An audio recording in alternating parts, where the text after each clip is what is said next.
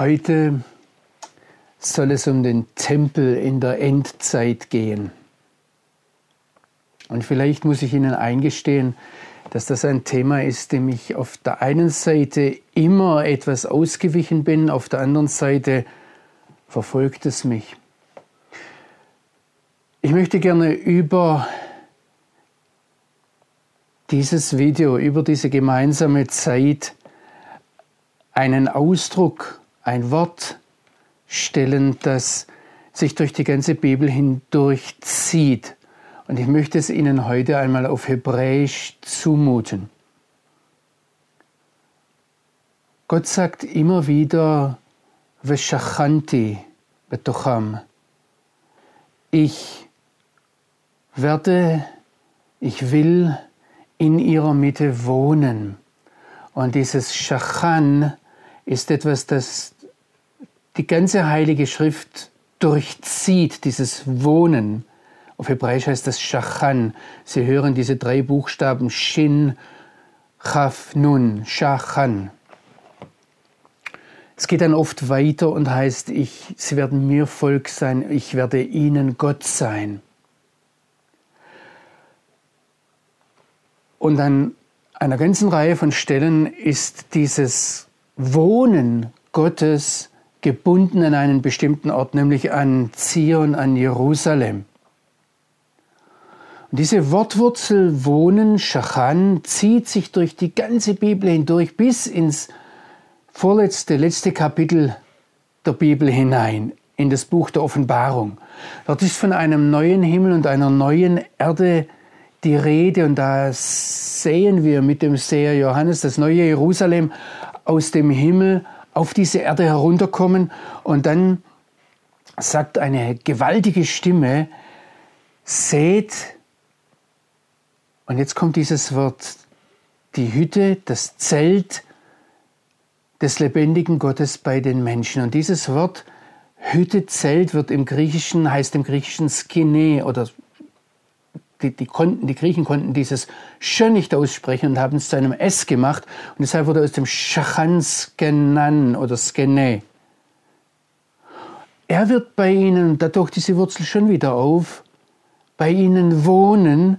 Sie werden seine, und da klingt das mit Auserwählten, seine besonderen Völker sein. Er selbst, der lebendige Gott, wird ihnen Gott sein, wird ihr Gott sein.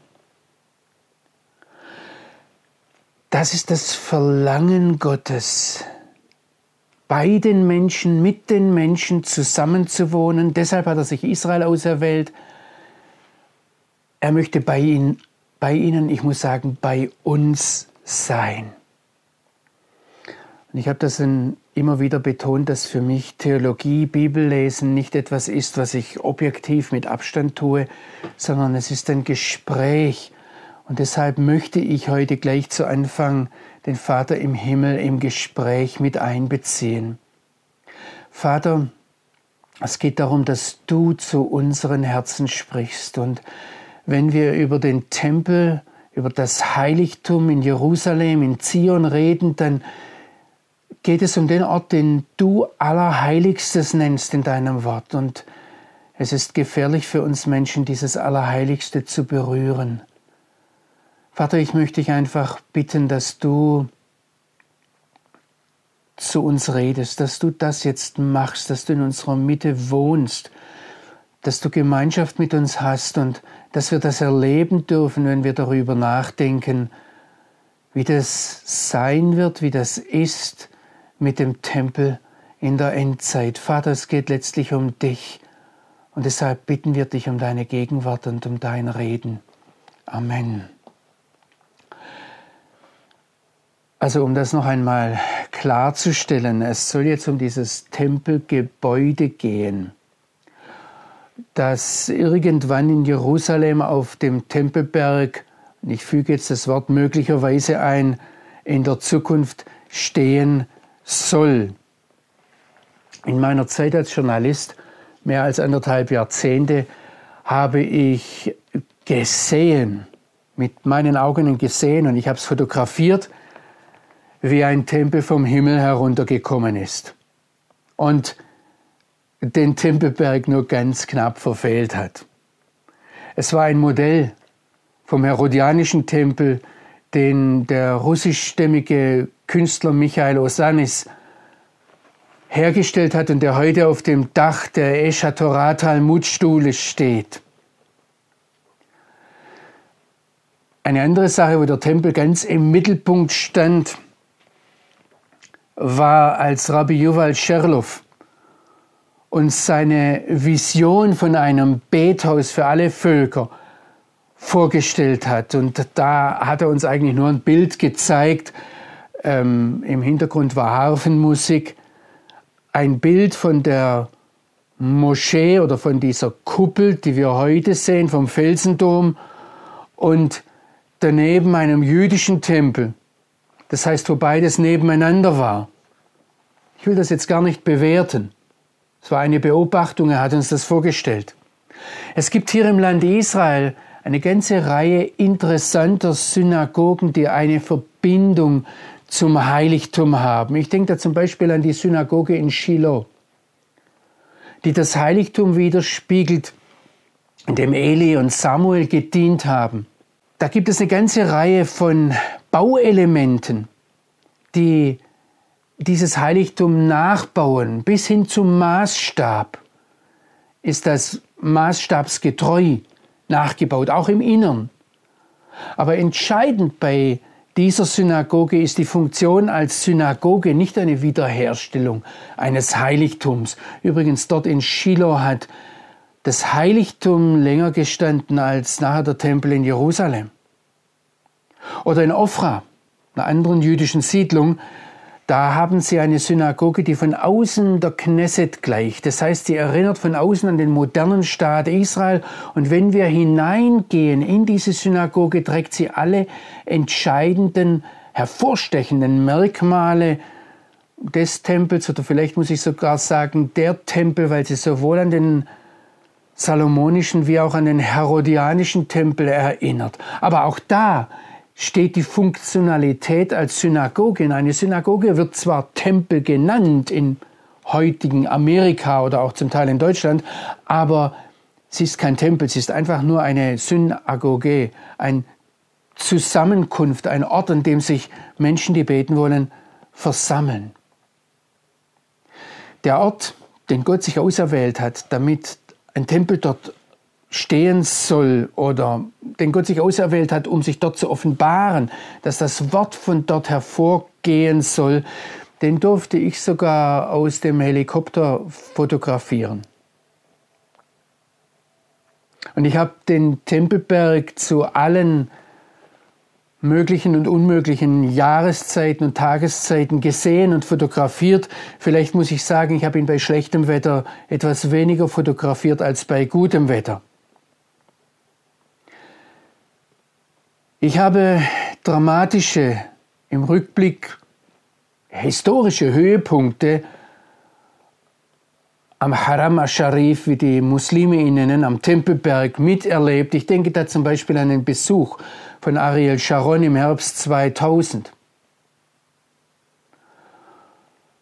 Und im Laufe der Zeit habe ich diesen Ort aus allen möglichen Blickwinkeln aus allen möglichen Sichtweisen gesehen und fotografiert. Ich möchte Ihnen jetzt ganz offen sagen, aus meiner persönlichen Sicht, dass wenn ich in mich hinein höre, in mich hinein sehe, dann wäre ein Tempelbau ganz große Klasse. Dann gäbe es endlich mal wieder etwas richtig Spannendes zu berichten von hier. Dann gäbe es etwas über Jahre hinweg zu verfolgen. Und ich möchte Ihnen jetzt auch ganz klar sagen, der Tempel, das ist eine zweite Sache, die hier in dieser Vorbemerkung noch wichtig ist. Also ich fände den Tempelbau klasse, aber wenn es keinen Tempel gibt, ändert das nichts an der Zentralität und am Auserwähltsein Jerusalems. Es ist ganz wichtig, dass wenn wir jetzt vielleicht zu dem Schluss kommen sollten, dass es gar keinen Tempel mehr geben wird oder das anders gemeint ist, dann ändert das nichts daran, dass Gott zum Beispiel sagt, dass sich am, am Berge des Hauses des Herrn alle Völker versammeln werden, dass das der Fokus ist, der zentrale Punkt der Aufmerksamkeit für alle Völker in unserer Zeit, in der Endzeit. Wenn es jetzt um diese Frage geht, wird dort wieder ein, ein dritter Tempel gebaut werden, dann möchte ich Ihnen als Journalist eine interessante Beobachtung sagen. Und zwar ist diese Frage nach dem dritten Tempel eine Frage, die aus meiner Beobachtung, aus meiner Wahrnehmung heraus fast ausschließlich Christen stellen. Israelis sind im Blick auf den Tempelberg, auf den Blick auf das Zentrum Jerusalems, eigentlich das Zentrum Israels, nach, nach dem Zion, ist diese Sehnsucht des jüdischen Volkes nach diesem Land hier Zionismus benannt. Also das ist das Zentrum, aber im Blick auf dieses Zentrum sind Israelis sehr zurückhaltend. Es sind Christen, die danach fragen. Und es ist mir tatsächlich passiert vor ein paar Jahren, dass ich in der Knesset, im israelischen Parlament, an einer Diskussion der Parlamentsabgeordneten, und das war eine Arbeitsgruppe, dort teilgenommen habe. Ich durfte zuhören, nicht teilnehmen im Sinn, dass ich dann gefragt wurde, sondern zuhören. Und da ging es um die Frage, warum ist, Jerusalem für die Israelis so unwichtig? Die hatten dort zum Beispiel eine, eine ähm, Statistik vorlegen, dass der Durchschnittsisraeli, der hier im Land geboren wird, das erste Mal den, also das, es sind ungefähr etwas mehr als 70 Prozent, die Sie genannt haben, also mehr als 70 Prozent der jungen Israelis, der hier im Land geborenen, kommen zum ersten Mal nach Jerusalem, wenn die Armee sie dazu zwingt. Und ich habe dann Zitate gefunden, dass Moshe Dayan zum Beispiel, als er 1967 als Verteidigungsminister den Tempelberg erobert hat, gesagt, gesagt hat, Sie können das im Internet nachlesen, was soll ich mit diesem Vatikan, der macht mir doch nur Ärger. Und ich habe dann weiter herausgefunden, dass schon David Ben-Gurion, der Gründer des Staates Israel, Jerusalem nur gegen den Willen seines Kabinetts zur Hauptstadt Israels erklärt hat. Also da ist ein großer Widerstand von Seiten der Israelis im Blick auf diesen Tempelberg, auf dieses Jerusalem da. Ich habe das an vielen Stellen miterlebt. Darüber habe ich dann einen Artikel geschrieben. Und da sagt mir ein christlicher Redakteur, bitte verzeih mir, aber das kann ich nie veröffentlichen, da verlieren wir Spender. Merken Sie, da ist auf christlicher Seite eine ganz andere Haltung im Blick auf den Tempel da als auf jüdischer Seite.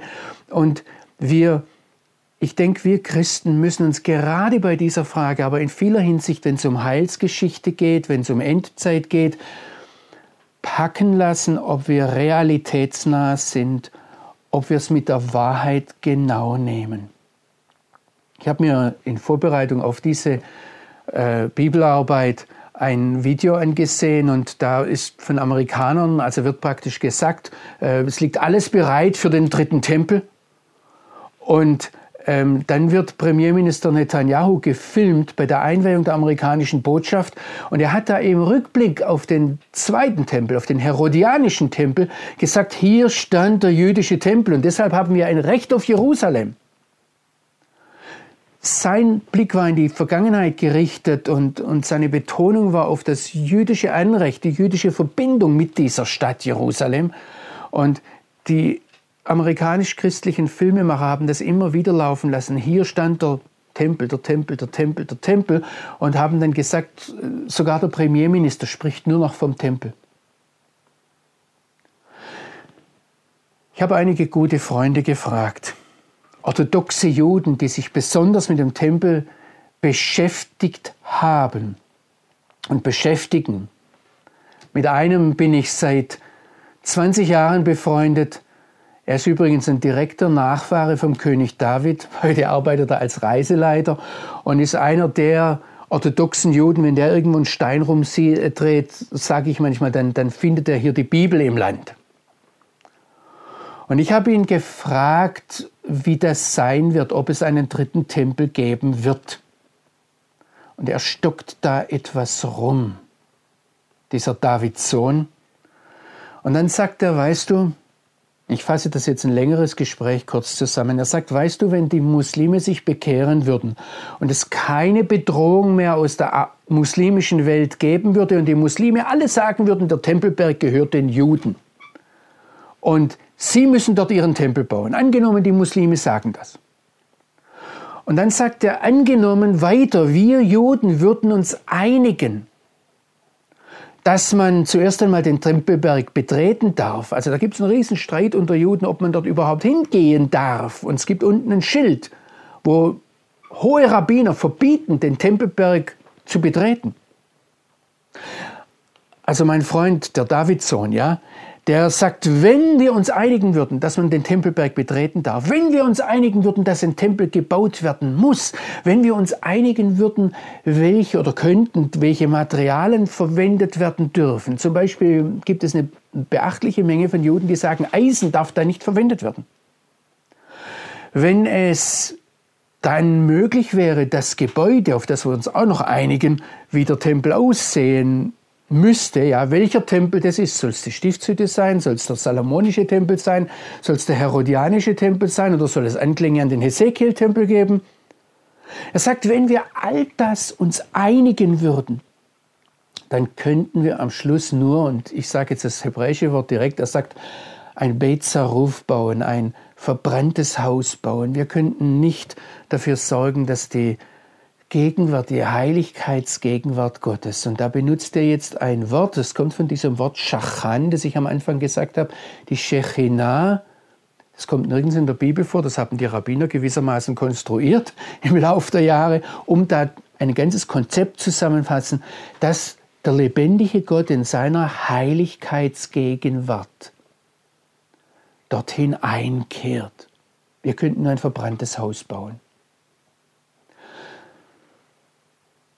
Es sind Christen, die nach dem Tempel fragen und deshalb möchte ich jetzt zuerst einmal hergehen und fragen, was sagt uns denn die, das Neue Testament über den Tempel? Ich habe jetzt mal eine Sache gemacht. Ich habe eine Wortstudie betrieben, nämlich das Wort, das griechische Wort Naos, das äh, Heiligtum, Tempel heißt. Ich bin dem einfach mal nachgegangen und ich packe Ihnen das so ganz kurz zusammen dass sie, dass sie das, ich sage jetzt mal wie ein Film vor Augen haben, was das Neue Testament da sagt. Zunächst mal kann das ganz allgemeine Heiligtum, Tempel heißen. Dasselbe Wort wird verwendet für den Tempel der Diana, der Artemis. Aber dann ist es natürlich an einer Stelle der salomonische Tempel, also der Tempel, den der Salomo gebaut hat. Am meisten wird im Neuen Testament der herodianische Tempel der Tempel, der infolge von Esra und Nehemia dann angefangen wurde zu bauen und dann über Jahrhunderte hinweg renoviert und immer weiter ausgebaut wurde, bis er zu einem der ganz großen, faszinierenden Gebäude wurde der damaligen Zeit. Aber ich möchte etwas einschieben, nur dass wir das nicht aus dem Blick verlieren. Der Talmud sagt uns, dass diesem faszinierenden Gebäude vom Herodes, der den ersten Tempel wahrscheinlich weit in den Schatten gestellt hat, dass, dass dem sieben Dinge gefehlt haben. Nein, fünf Dinge, sagt er. Nämlich die, die Bundeslade, die Bedeckung der Bundeslade, die, wir würden an manchen Stellen übersetzt Luther den Gnadenstuhl, die Cherubim über der Bundeslade, das Feuer, die Shechinah, das kennen Sie das Wort jetzt schon? Ja, die Heiligkeitsgegenwart Gottes. All das hat dem herodianischen Tempel nach rabbinischer Beobachtung gefehlt. Der Heilige Geist hat ihm gefehlt, sagen die Rabbiner und die Urim und Tumim. Das heißt, diese Orakel, die im ersten oder Lose, die im ersten Tempel da waren. Und da kommt jetzt ein Ausleger zu der, ein rabbinischer Ausleger zu der Aussage, damit fehlen ja dem zweiten Tempel all die entscheidenden Aspekte des eigentlichen Heiligtums. Aber gehen zurück zum Neuen Testament. Der Neue Testament geht ganz eindeutig davon aus, dass der Tempel des Herodes, der zur Zeit Jesu da war, eine geistliche Bedeutung hatte. Also der Zacharias heißt es in Lukas 1, der hat im Angesicht Gottes, des einen wahren lebendigen Gottes, dort in diesem Tempel gedient. Und dort ist ihm dann auch der Engel Gabriel begegnet. Die Eltern von Jesus, von Jeshua, die haben ihren Erstgeborenen, Jeshua, im Tempel ausgelöst mit einem Opfer. Jesus sagt schon als kleiner Bub vom herodianischen Tempel zu seinen Eltern, wisst ihr nicht, dass ich da sein muss, also dort sein muss, was in dem sein muss, was meinem Vater gehört? Der Tempel in Jerusalem, der hat ganz selbstverständlich noch seine Geschichte, seine Bedeutung ganz selbstverständlich zum Lebenshorizont von Jesus gehört. Er bewegte sich selbstverständlich im Tempel.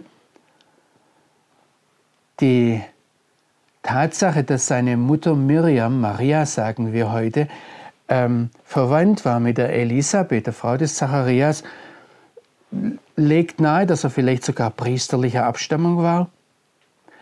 Jeschua nennt den herodianischen Tempel Haus des Herrn und sagt, wer beim Haus des Herrn, beim Tempel schwört, der schwört bei dem, der darin wohnt, sagt Jesus. Er erwähnt den Priesterdienst am Schabbat. Er zieht den Tempel als Beispiel heran, um alle möglichen Dinge zu erklären. Er reinigt den Tempel und betont, es soll ein Bethaus sein. Und jedem orthodoxen Juden geht weiter ein Bethaus für alle Völker. Aber keine Räuberhöhle, kein Verkaufs Stand oder keine Einkaufsmall, würde man heute sagen. Jesus heilt im Tempel. Er wird im Tempel als Messias verehrt. Er lehrt, heißt es dort an mehreren Stellen täglich im Tempel. Und er war ganz selbstverständlich zu den von der Torah vorgeschriebenen Festzeiten im Tempel und feierte sogar das ich unterstreiche das jetzt mal, außerbiblische Fest der Tempelweihe. Das sagt uns Johannes 10. Und dann sagt er das Ende des herodianischen Tempels ganz eindrücklich voraus. Und als Jesus starb, da war der Tempel mit beteiligt. Da heißt es in den Evangelien, dass der Vorhang im Tempel zerriss. Und die erste Jerusalemer Gemeinde in, in Nachfolge der ersten Jünger von Jeschua versammelten sich täglich einmütig beieinander im Tempel. Also für die Nachfolger von Jeschua war es nach der Himmelfahrt ganz selbstverständlich, dass sie in den Tempel zurückgekehrt sind.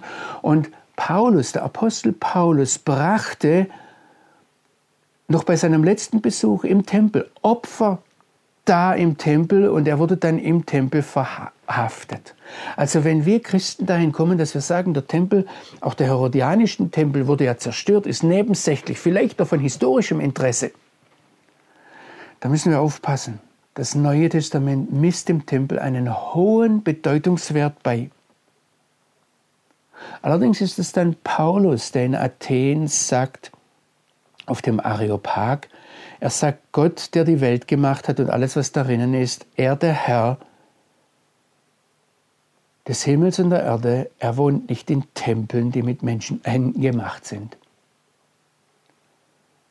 Widerspricht sich Paulus da? Warum bringt er dann Opfer dort? Wir müssen solche Spannungen aushalten. Und die Spannungen, die werden noch größer. Wir können hineingehen ins Leben von Jeshua, ins Leben von Jesus. Und er hat zu seinen Zeitgenossen gesagt, brecht diesen Tempel ab und ich werde ihn in drei Tagen wieder aufbauen. Das Interessante daran ist, dass er dort nicht als Irrlehrer verschrien wird, sondern offensichtlich war das etwas, was für die für die Juden zur Zeit von Jesus nicht so weit hergeholt war, dass man die Sache mit dem Tempel übertragen konnte. Es war dann seinen Jüngern sehr schnell klar, er sprach vom Tempel seines Leibes. Also hier findet mit demselben Wort im Neuen Testament schon im Mund des Messias eine Übertragung statt von diesem Gebäude, das der Herodes gebaut hat, hin zum irdischen Leib von Jesus.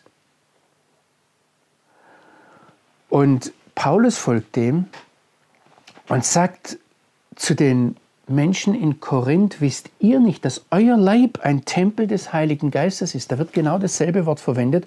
Und wir haben jetzt eine dritte Bedeutung. Das Gebäude in Jerusalem, der Leib von Jesus und der Leib des Jesus-Nachfolgers. Und Paulus geht dann sogar noch einen Schritt weiter. Er ich zitiere 1. Äh, Timotheus 3, Vers 15, da spricht er vom Haus Gottes, also da wird ein anderer Begriff gebraucht. Dem müssten wir auch noch nachgehen dann, wenn wir das Gesamtbild haben wollten. Ich gehe jetzt nur den Begriff Naos, Heiligtum nach oder Tempel. Aber, aber Paulus sagt dann, dass das Haus Gottes, das ist die Gemeinde des lebendigen Gottes. Und da kommt jetzt diese, die, die, dieser ganze große Wortbereich vom Auferbauen, vom Bauen. Also ähm, schon wenn Jesus sagt, äh, dass zum Petrus, auf diesen Felsen werde ich meine Gemeinde bauen. Oder wenn Paulus betont, wir sind Gottes Mitarbeiter, Gottes Ackerfeld, Gottes Hausbau, Gottes Tempel, seid ihr. Oder wenn er in Epheser 2 sagt, dass wir gebaut sind auf dem Fundament der Apostel und Propheten, dessen Eckstein der Messias Jeshua ist.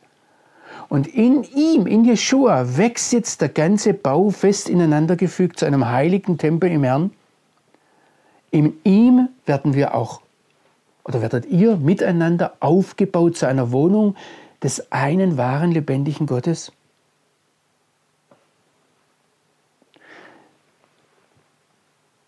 Lesen Sie einmal darauf in Ihre Bibel fordere Sie schon wieder zum Bibellesen auf. Das taucht an ganz vielen Stellen auf, die Begrifflichkeit, dass die Gemeinde der Tempel ist, der Leib des Messias Jeschua. Und dann gibt es natürlich noch diesen weiteren Aspekt in Offenbarung 11, da ist vom Tempel des lebendigen Gottes im Himmel die Rede.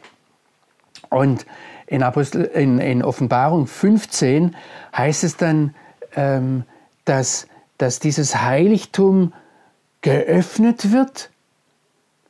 Und er sieht jetzt den Tempel und jetzt kommt eine ganz interessante Formulierung, da heißt es, die Hütte des Zelts Kenesh, China, Shachan, das Hebräische, Sie haben das im Hinterkopf, ja, dass die Hütte des Zeugnisses im Himmel. Da wird praktisch zurückgedeutet auf die Wüste wo das Heiligtum in der Wüste übrigens auch diese Wortwurzel Shachan in sich trug, wenn das hebräische, die hebräische Bibel, das Alte Testament von Mishkan spricht. Auch da steckt es drin.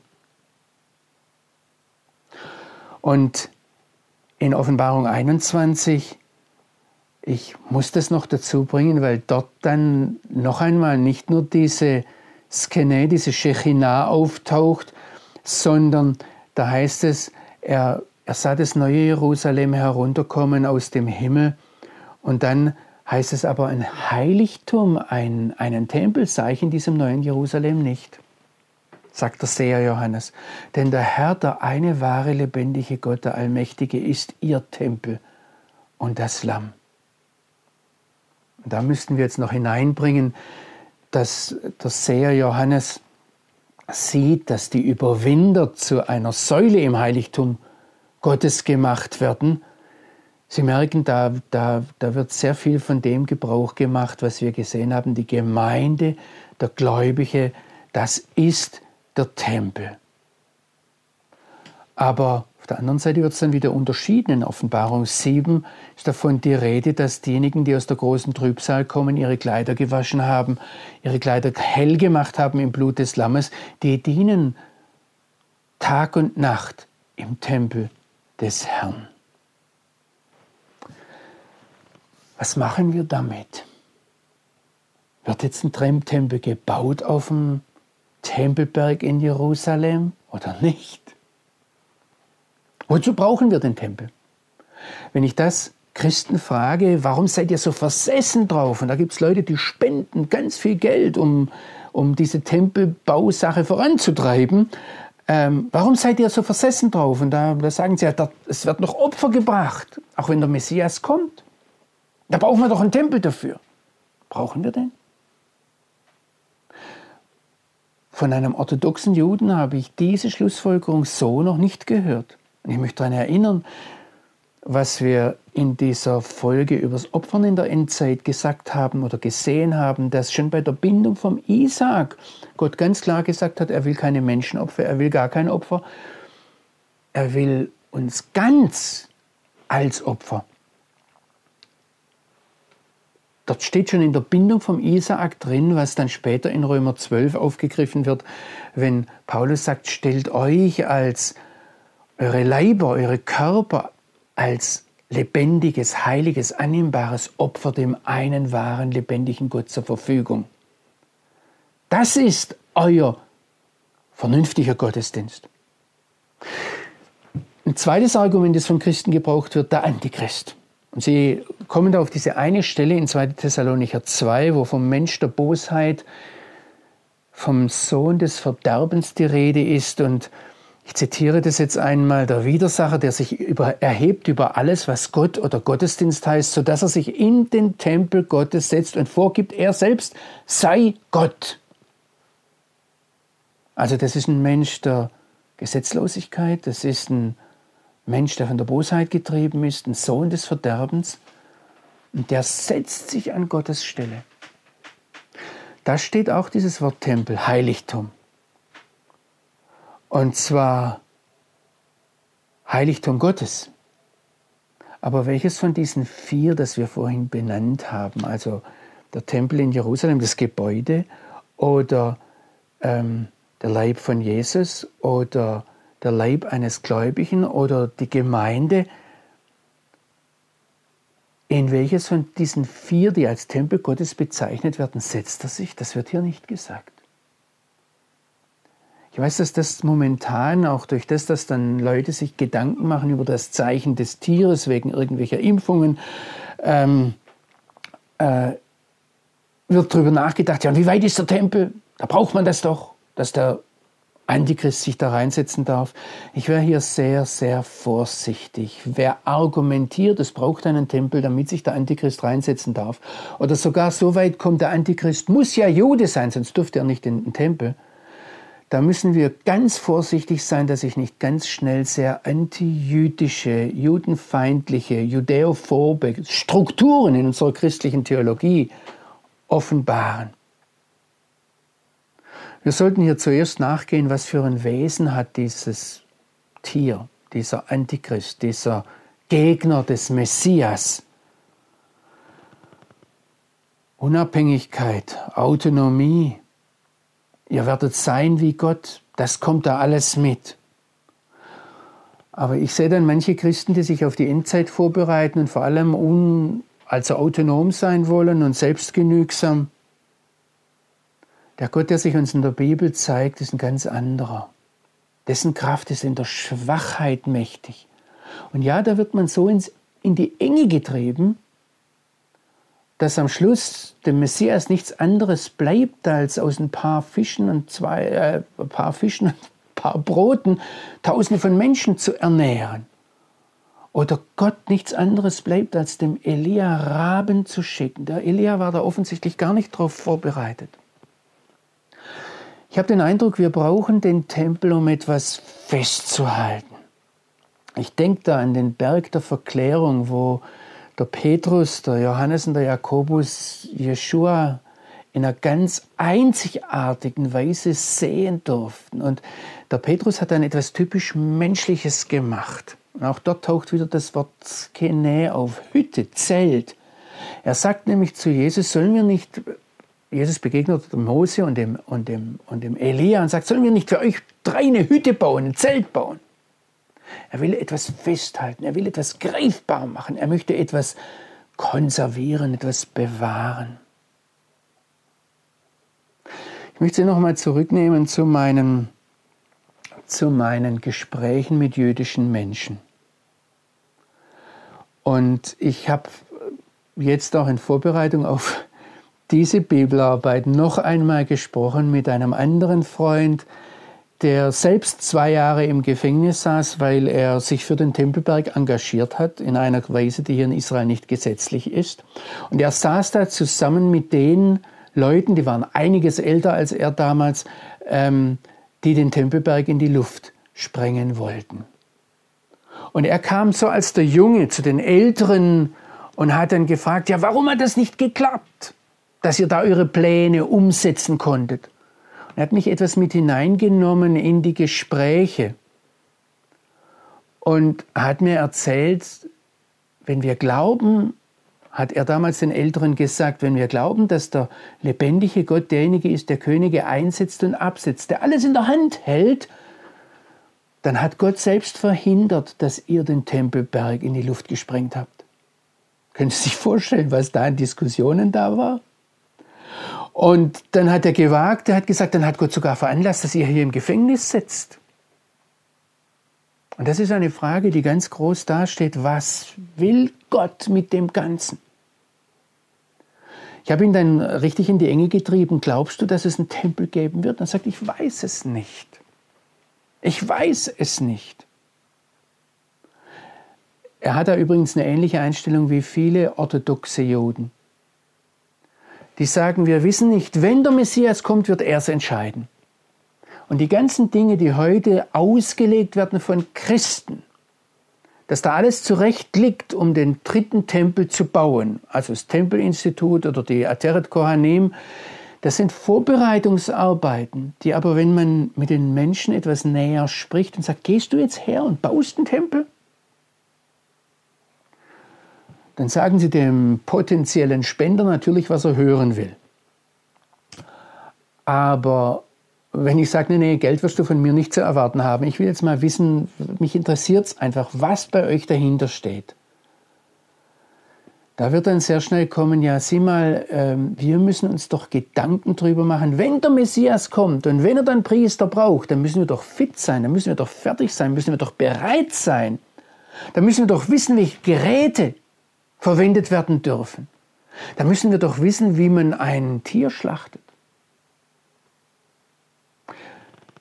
Wenn heute bei ultraorthodoxen Hühner geschlachtet werden, ich war da einmal unterwegs mit einem, wir sind da sehr schnell auch auf die Opferfrage gekommen, der Mann, mit dem ich da unterwegs war, war Tierarzt und Rabbiner und hat das beaufsichtigt und hat dann gesagt, das Schächten ist die humanste Art, ein, ein Huhn in, ins Jenseits zu befördern, also in, in dieses Brutale, was Gott eigentlich gar nicht mag, zu vollführen. Und die machen sich da bis in kleinste Dinge hinein Gedanken.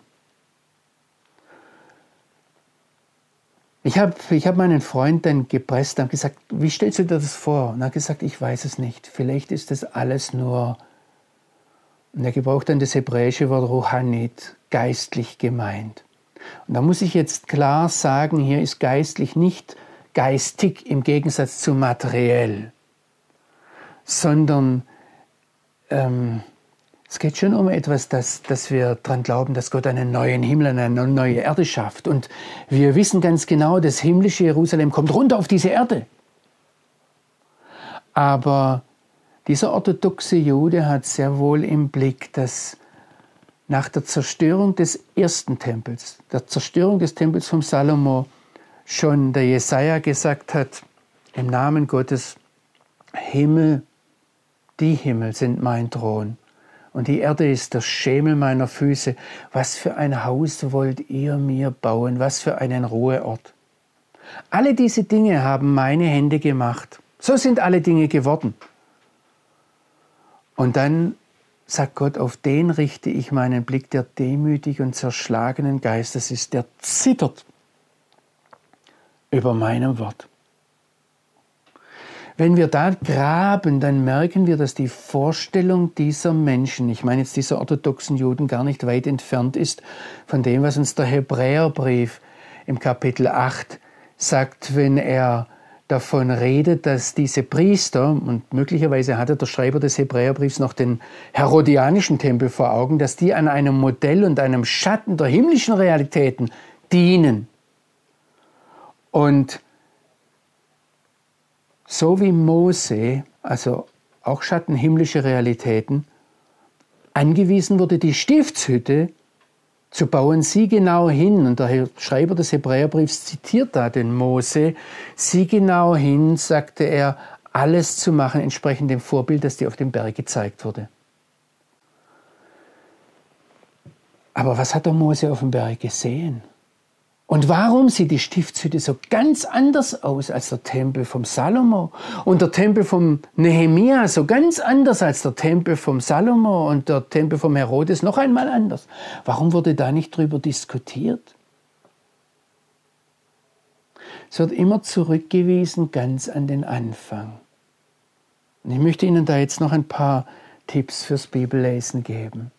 Sehen Sie, im jüdischen Volk weiß man, dass Gott am Anfang zum Volk gesagt hat, ich möchte in eurer Mitte wohnen. Ihr sollt ein Königreich von Priestern sein. Ich möchte in eurer Mitte sein. Und Gott hat bei der Auserwählung Israels die ganze Welt im Blick gehabt.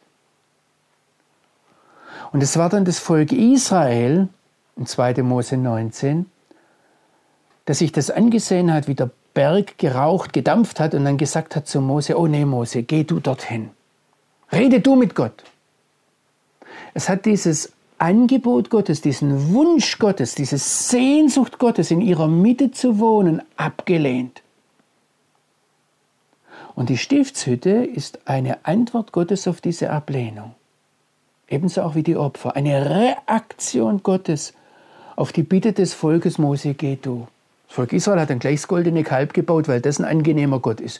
Den kann man drehen und wenden, wie man will. Dem kann man nachfolgen, weil man sagen kann, wo er hingehen soll.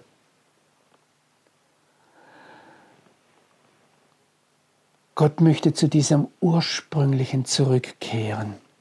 Und da fällt jetzt auch auf, dass der David, der König David, es war, der immer wieder zu Gott kam und gesagt hat, Herr, ich will dir ein Haus bauen. Guck, ich wohne in einem Haus von Zedern. Ich möchte dir ein Haus bauen. Und die Reaktion Gottes darauf ist, in 2 Samuel 7, durch den Nathan, der Herr wird dir ein Haus bauen. Nicht du wirst Gott ein Haus bauen und dein Nachkomme soll mir ein Haus bauen. Aber wir wissen schon in unserer Tradition, dass wir das, das mit dem Nachkommen, der dem Herrn ein Haus baut, viel weiter ausgeweitet haben. Wir sind praktisch mitgegangen mit Jeshua in dieser Übertragung und verstehen, um mit meinem orthodox-jüdischen Freund zu reden, das Ganze geistlich. Und als Gott den Tempelplatz dann den David finden lässt, da ist es Davids Anliegen, Gott selbst ein Opfer darzubringen. Er sagt zum Arauna, dem Jebusiter, nein, nein, nein, ich muss dich bezahlen. Wie soll ich Gott etwas darbringen, was du mir geschenkt hast? Und David übergibt dann die Baupläne für den Tempelbau seinem Sohn Salomo. Er sagt, das ist der Sohn, sagt David.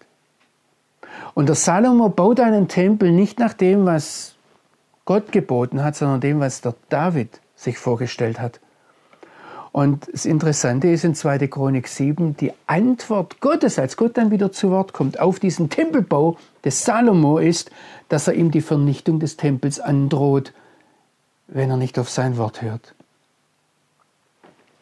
Was geht da vor sich? Warum diese ganzen Tempel? Warum lässt Gott den David und den Salomo etwas bauen, von dem er dann von Anfang an sagt, ich werde es möglicherweise wieder vernichten?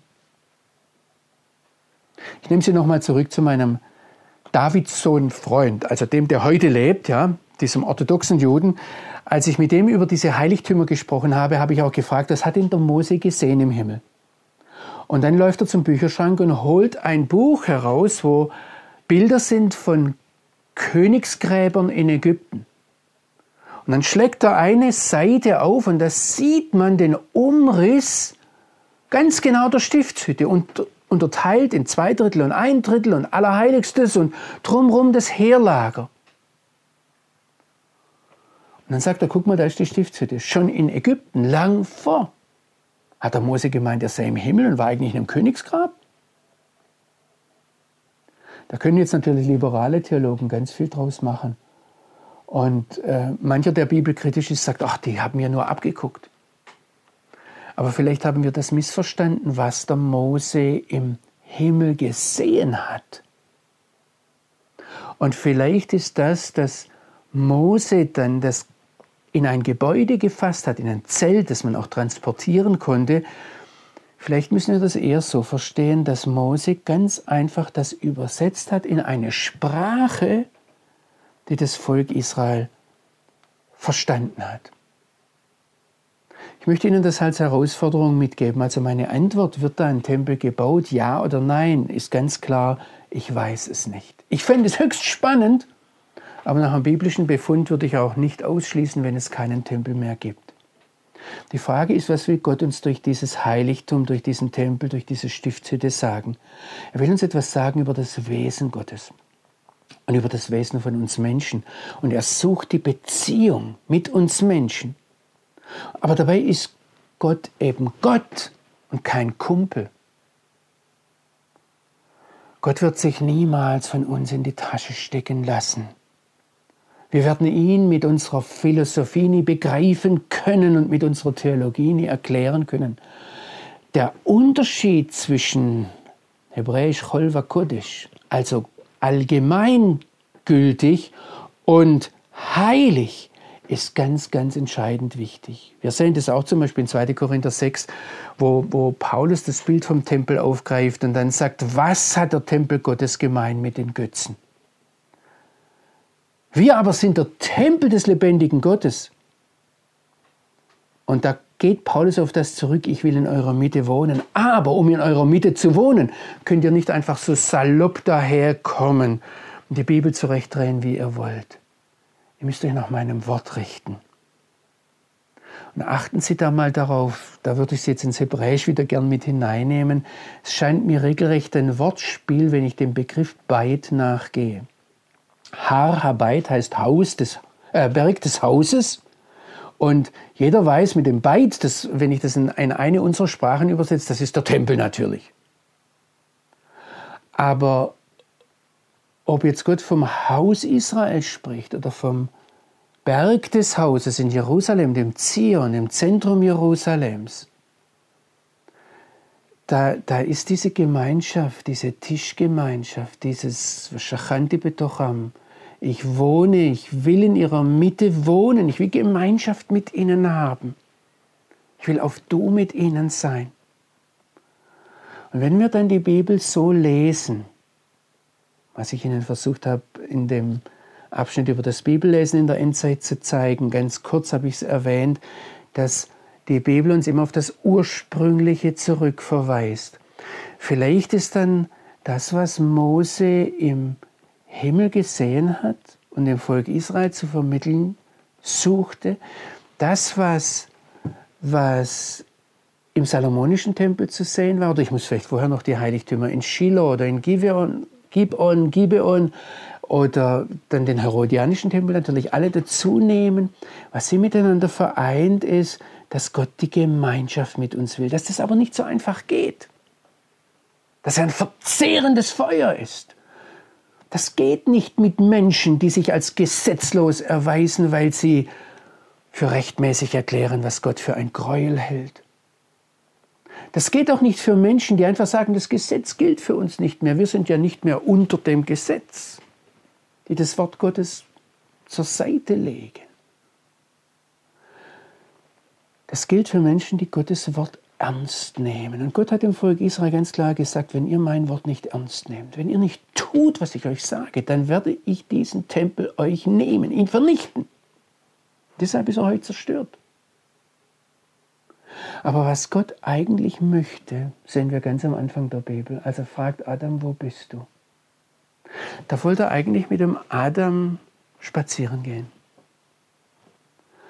Er wollte so diese Gemeinschaft haben und ich sehe da zwei Freunde, die miteinander gehen, die viel Zeit haben, die die Natur genießen, die dann ins Gespräch kommen. Das ist es, was Gott mit uns möchte, ins Gespräch kommen, auf Du mit uns reden.